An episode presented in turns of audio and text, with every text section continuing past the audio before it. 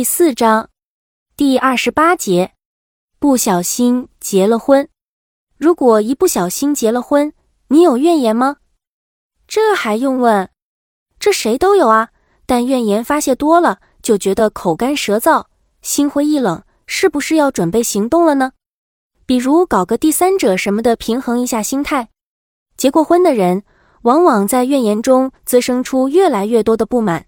这种不满来自于把配偶跟过去的情侣反复的比较当中，在这场感情的竞赛里，当事人所犯的错误都是近似的，那就是把现在的不满跟过去的幸福进行强行对比，好像过去的感情，即使是撕裂的感情碎片，也闪耀着温馨的光芒，而他们从来没有在自己愉快的时候，把这份愉快的来源跟过去的痛苦进行比较。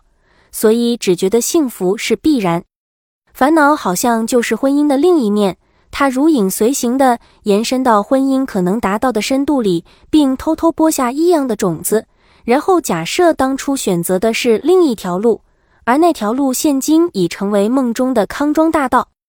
有的人承受不了这样的背叛，就重新来过，但再次起步，一般还会重蹈覆辙，因为他们仍然在做着同样的事情。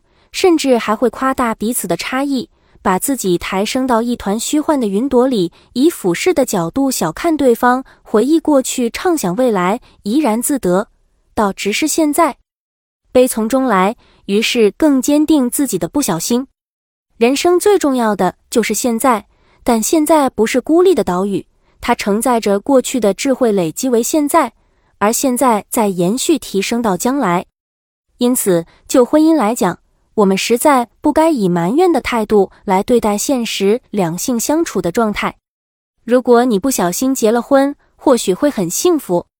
到现在，你还不想尝尝结婚的滋味吗？